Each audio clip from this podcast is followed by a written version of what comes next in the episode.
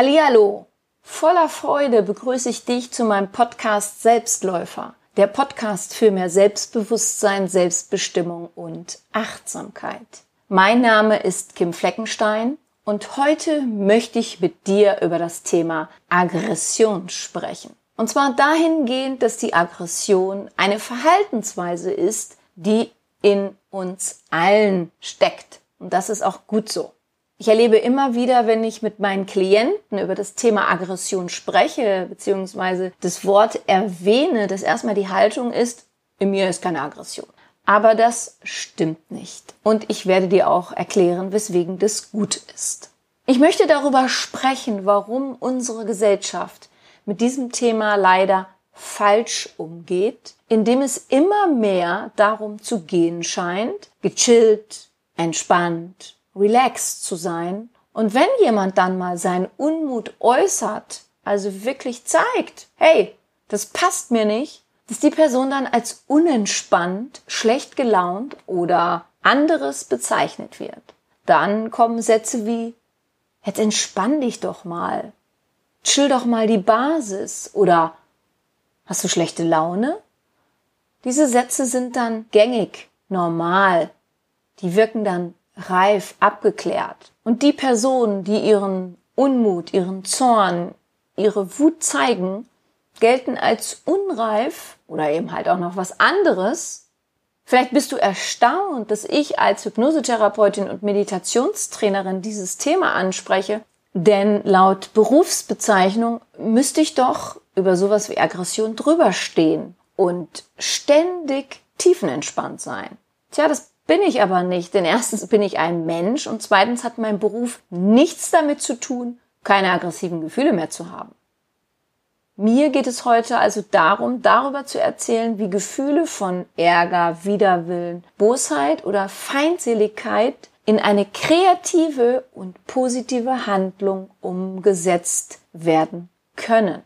Dazu führe ich die jahrelangen Erfahrung des amerikanischen Psychologen George Bach und des psychologischen Professors Herb Goldberg an, die sie unter anderem in ihrem Buch Keine Angst vor Aggression, die Kunst der Selbstbehauptung aufzeigen.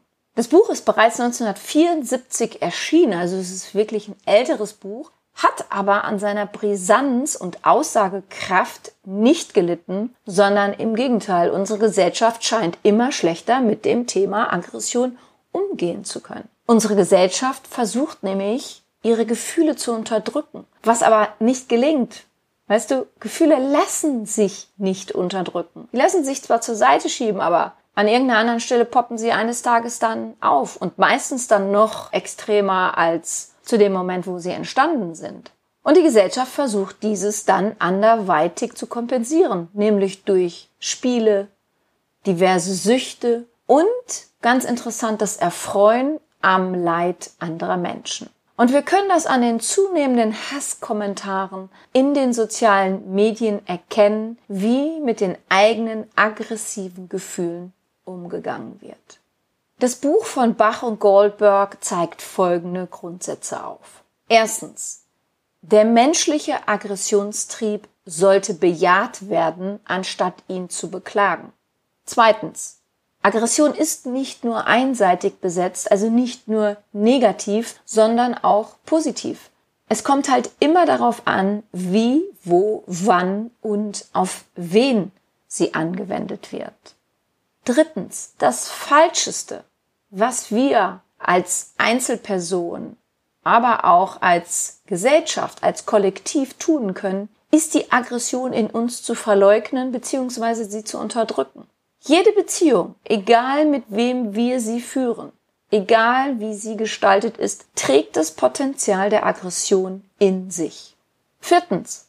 Jeder von uns ist gut beraten, sich dessen bewusst zu sein und es, wenn notwendig, auch zur Sprache zu bringen. Hey du, echt? Das fand ich jetzt wirklich nicht gut. Das macht mich wütend, da bin ich sauer drüber. Fünftens.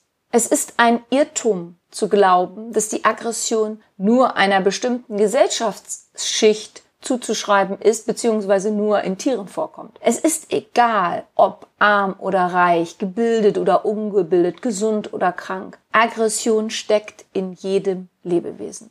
Ja, die beiden Autoren berichteten schon damals darüber, dass wir einerseits in Zeiten der intensivsten Gewalttätigkeit leben und andererseits eine gesellschaftliche Anforderung besteht, persönliche Aggressionsgefühle zu vermeiden. Daran hat sich bis heute leider nichts geändert.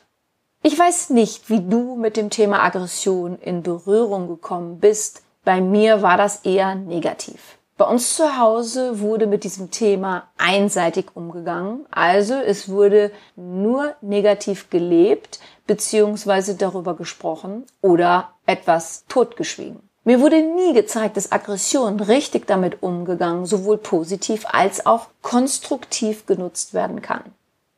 Ganz wichtig, worum es hier nicht geht, ist um Brutalität, also die Quelle der Angst sondern es geht darum, das zu sagen, zu fühlen und es auch zeigen zu dürfen, was einem gegen den Strich geht. Denn stelle dir mal Folgendes vor. Dir tritt jemand emotional zu nahe oder tut dir körperlich weh. Wenn dem so ist, ich hoffe natürlich nicht, dass es passiert, aber wenn dem so sein sollte, dann hoffe ich sehr, dass du aggressiv wirst, Aggression spürst und dies auch zeigst. Die Autoren zeigen in ihrem Buch verschiedene Ausdrucksformen der Aggression auf, die sich verdeckt zeigen und welche schwierig sind, diese auch zu erkennen. Und vielleicht erkennst du dich in der einen oder anderen Form selber wieder oder du sagst, ah, kenne ich. Kann ich genau sagen, auf wen das zutrifft. Eine Form der verdeckten Aggression, der Krankheitstyrann. Und hier ist jetzt nicht die Betonung auf der männlich, sondern es können ja sowohl Frauen als auch Männer sein, die andere Personen mit ihrer Krankheit tyrannisieren. Ja, diese Personen zeigen ihre Aggression, indem sie ihre Kränklichkeit dazu nutzen, um ein Maß an Macht und Einflussnahme zu erlangen, das sie offen und ehrlich, nämlich nicht zu beanspruchen wagen. Und ihre Bemerkungen äußern sich dann in so Sätzen wie, wie kannst du mich heute so nerven bei meinen Kopfschmerzen? Du bringst mich mit deinem Verhalten noch ins Grab? Durch dein Verhalten werde ich bestimmt wieder krank. Und das nutzen erwachsene Personen nicht nur bei ihresgleichen, sondern leider sehr oft auch bei ihren Kindern. Es geht hier nicht darum, dass jede Person ihre Krankheit wegen ihren verdeckten Aggressionen hat oder wir kranke Personen nicht rücksichtsvoll behandeln sollten. Hier geht es um die Personen, die ihre Erkrankung als Tyrannei nutzen oder sich auf dem Weg der Genesung befinden und diese genauso nutzen, um ihre Umwelt zu manipulieren, zu erpressen, zu kontrollieren oder um ihnen Schuldgefühle einzureden. Und bei diesem Typ der Aggression scheint eine vollständige Genesung auch nicht möglich zu sein, denn sie brauchen ihre Symptome, um die Menschen, Beziehungen, Situation um sie herum zu kontrollieren. Und sobald sie von ihrer Umwelt darauf angesprochen werden, dass es ihnen wohl wieder besser zu gehen scheint, macht sich interessanterweise die nächste Grippe, der nächste Migräneanfall oder Herzprobleme wieder bemerkbar. Oft haben diese Menschen in ihrer Kindheit nur Aufmerksamkeit und Zuwendung erhalten, wenn sie krank waren. Und als erwachsene Menschen führen sie diese Form der Macht und des Einflusses als verdeckte Aggression weiter. Eine weitere Form der verdeckten Aggression ist das Thema Vergesslichkeit. Zunächst einmal das Vergessen einer versprochenen Erledigung. Und dieses wiederholte Vergessen scheint vor allem bei Menschen vorzukommen, die eher nachgiebig und passiv wirken, denen es also nicht möglich ist zu sagen, nein, dazu habe ich keine Lust oder nein, das möchte ich nicht machen. Und was bei diesen Personen interessant ist, dass sie nie etwas vergessen, was ihnen selbst wichtig ist. Und außerdem erreicht diese vergessliche Person auf Dauer genau das, was sie will. Ihre Umgebung verschont sie nämlich zukünftig mit jeder Art von wichtigen Aufträgen, sodass sie ihren Unmut, dieses Nein, dazu habe ich keine Lust oder Nee, das möchte ich nicht machen, das passt mir nicht, das stinkt mir, nicht offen äußern muss. Und dann gibt es noch eine Form der Vergesslichkeit, und zwar bei den Personen, die sich gegen sich selber richtet, diese Vergesslichkeit. Also Personen, die sich ihrer eigenen Bedürfnisse nicht bewusst sind, die nicht wissen, was sie wollen, weil sich die Aggression gegen sich selber wenden. Und das Wort vergessen kann übrigens auch mit nicht wollen ersetzt werden, was wiederum gerne mit ich würde ja gerne, aber ich weiß gar nicht, wie das geht, ich kann das nicht umredet wird. Und es hat viel mit einer verdeckten Aggression zu tun, die da lagert. Warum, wieso, weshalb ist erstmal völlig egal. Und sehr gerne dann dieses Ich kann nicht genutzt wird, um etwas nicht tun zu müssen. Eine weitere Form der Aggression ist das Missverständnis. Und zwar in Form von Sätzen wie, ach, Entschuldigung, ich dachte, du bräuchtest das erst nächste Woche. Oder, hattest du nicht gesagt, der Termin ist erst am Dienstag? Oder, ich hätte schwören können, dass ich das zu deiner Mutter habe sagen sollen. Das tut mir jetzt wirklich leid. Und ich hatte gemeint, dass du zu mir gesagt hast, du wolltest ein alkoholfreies Bier. Und die missverstehende Person zeigt sich unschuldig und naiv, weiß aber genau, was sie oder er getan hat. Dann gibt es die Hinhaltetaktiker. Dieser Personenkreis argumentiert auf scheinbar lässige Art und Weise, was sich in häufig wiederholten Redensarten wie keine Sorge, das werden wir in Kürze schon machen, äußern. Und hierbei geht es um das ständige Verzögern, das Hinhalten und einer Weigerung, sich auf etwas Bestimmtes festzulegen bzw. für eine Person etwas zu machen. Und dieses Verhalten wird untermauert, indem bei der anderen Person ein Schuldbewusstsein mit Bemerkungen wie jetzt sei doch nicht so ungeduldig oder immer ruhig bleiben, Brauner oder auch sei doch mal entspannt, wir haben alle Zeit der Welt ausgelöst werden. Die andere Person fühlt sich dann so, mein Gott, also ich bin ja auch wirklich ungeduldig. Und auch ein Warten lassen oder sich an Termine erinnern lassen zeigt Geringschätzung anderer Personen gegenüber, die sich der Aggressor aber nicht offen zu äußern traut. Auch wieder bei der Vergesslichkeit geht es hier um das Prinzip, nur bestimmte Personen hinzuhalten. Solange es oder sobald es um die eigenen Belange geht, ist das Handeln und Erledigen von Aufgaben sofort möglich. Zu spät kommen.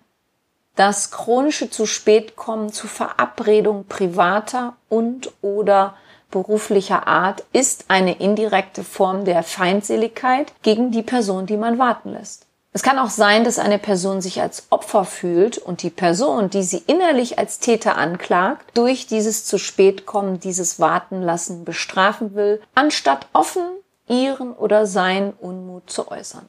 Und den zu spät kommern fällt auch immer eine Ausrede ein, weswegen sie mal wieder zu spät gekommen sind. Sie sind sehr kreativ in ihren Entschuldigungen. Und der heimliche Aggressor bezweckt aber mit seinem permanenten zu spät kommen einfach nur eins. Sein Opfer zu verärgern, zu frustrieren und zu demütigen. Und zwar für das, was diese Person ihr ihm anscheinend oder tatsächlich angetan hat. Nun kommen wir zu den Moralisten. Moralisten sind die Personen, die eine moralische Überlegenheit an den Tag legen. Die Fassade des Moralisten verbirgt die heimliche Aggression, indem diese Person meint, der wahre Vertreter einer Sache zu sein.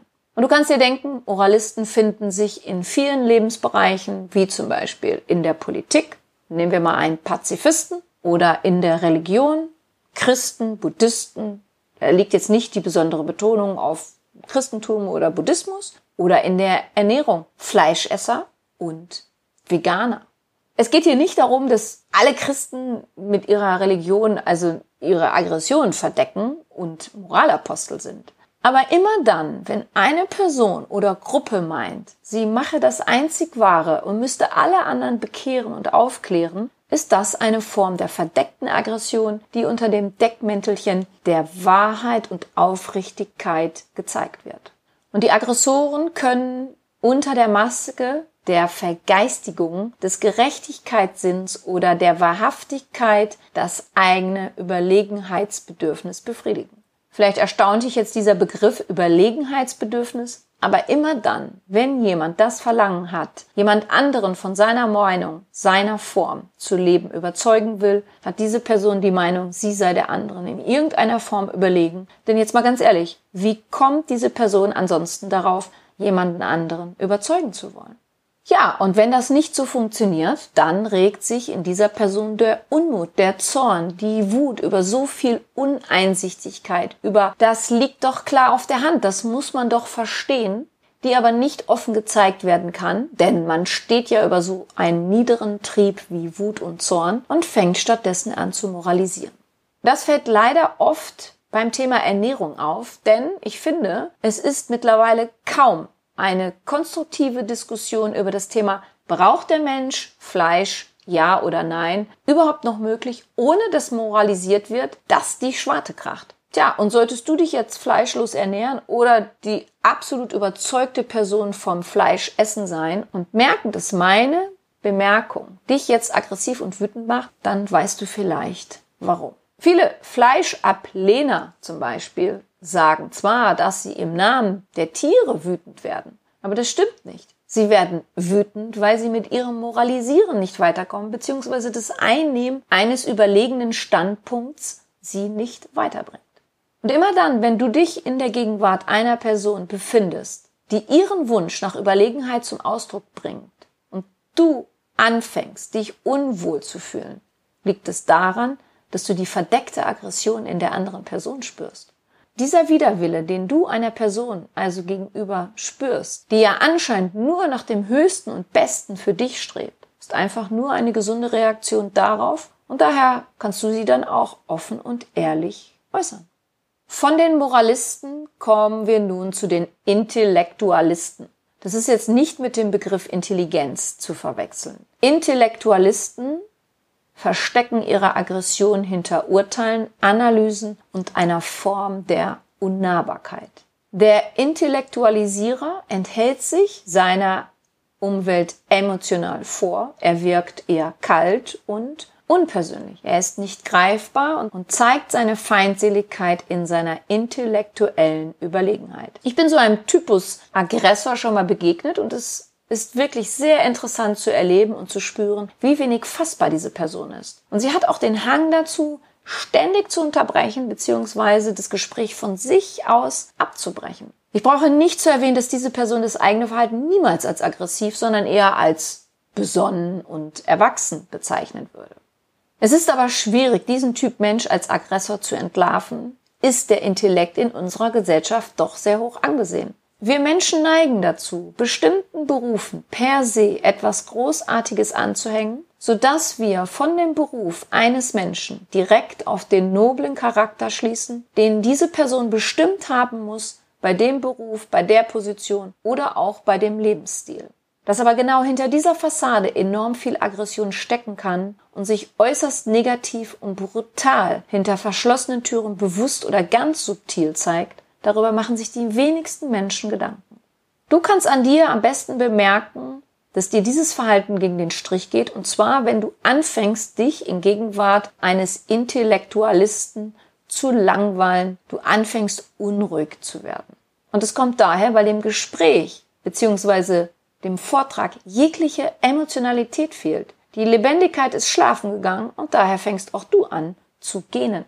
Und wir Menschen meinen, das unterdrücken zu müssen, weil das ist ja unhöflich und die Person scheint da auch wirklich ganz viel Ahnung zu haben. Du solltest dich nicht auf einen intellektuellen Wettstreit einlassen, sondern, wenn dir ein weiteres Gespräch wichtig ist, die Person zu einem Austausch auf emotionaler Ebene einladen. Das kannst du tun, indem du zu der Person sagst, erzähle mir doch mal, wie du dich fühlst, aber nicht herableistend gemeint, denn das ist dann nur ein Ausdruck deiner Aggression, sondern es sollte aufrichtig gemeint sein. Ja, das war jetzt eine kleine Auswahl von verborgenen Feindseligkeiten, denn es gibt noch mehrere und das Thema bedarf bestimmt noch einer weiteren Folge zu einem späteren Zeitpunkt. Indirekte und verdeckte Aggressionen entstehen, weil wir uns lieber der romantischen Vorstellung hingeben wollen, dass der Mensch an sich friedliebend und altruistisch veranlagt ist. Das ist er aber nicht genauso wenig wie der Mensch nur kriegerisch und egoistisch veranlagt ist. Aber solange wir als Gesellschaft immer nur zu der einen oder anderen Seite hinpendeln, wird es uns nicht möglich sein, eine aggressionsbereite Beziehung miteinander zu führen. Und noch einmal, aggressionsbereit zu sein ist nicht mit Brutalität gleichzusetzen. Aggressionsbereit bedeutet nur, dass diese Person in der Lage ist, ihren Unmut wahrzunehmen und zu äußern. Das bedeutet nicht, dass diese Person einfach auf einen wehrlosen Menschen einprügelt. Es fällt uns Menschen schwer, uns selbst als Aggressor zu sehen. Vor allem Frauen verstecken sich gerne hinter Sätzen wie, ah, das habe ich jetzt gar nicht böse gemeint. Oder das tut mir jetzt aber auch weh. Oder ich wollte doch nur helfen.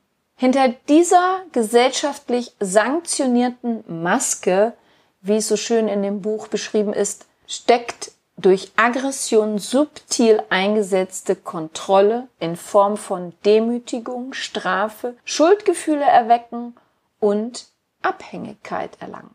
Ja, wie schaut's bei mir aus mit der Aggression?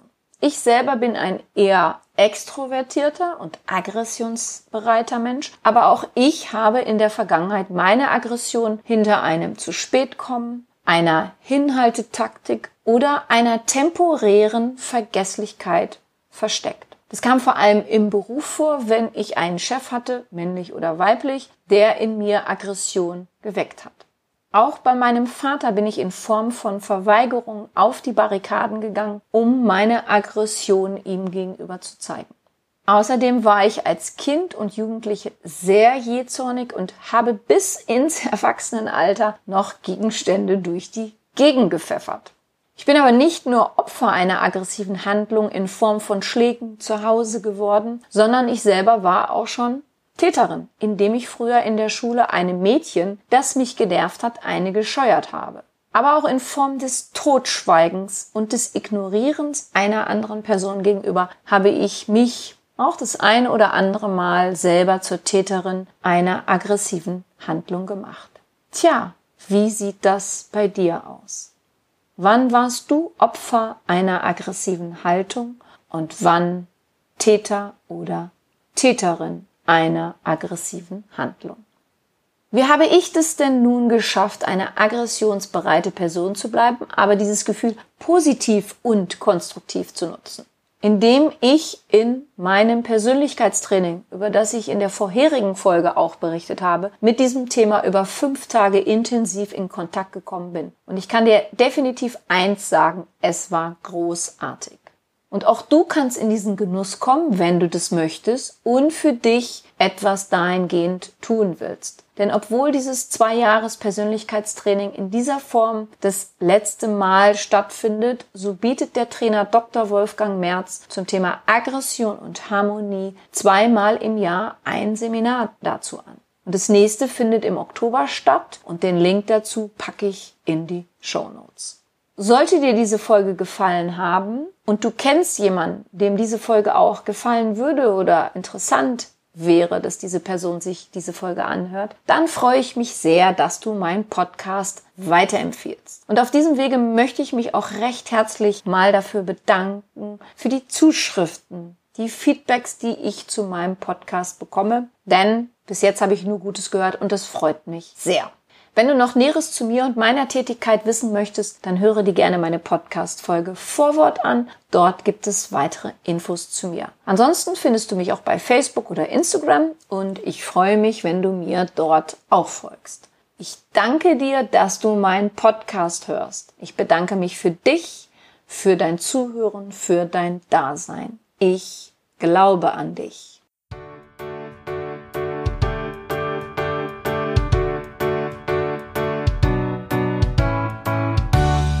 Wenn dir mein Podcast gefallen hat, dann hinterlasse doch eine positive Bewertung oder empfehle meinen Podcast gerne weiter. Besuche auch meine Website www.kimfleckenstein.com. Folge mir bei Facebook und Instagram oder höre in meine Programme bei Amazon, Apple, Audible und Google rein. Du kannst mir auch gerne an info@kimfleckenstein.com schreiben, wenn du ein spezielles Anliegen hast. Ich danke dir und sende herzliche Grüße.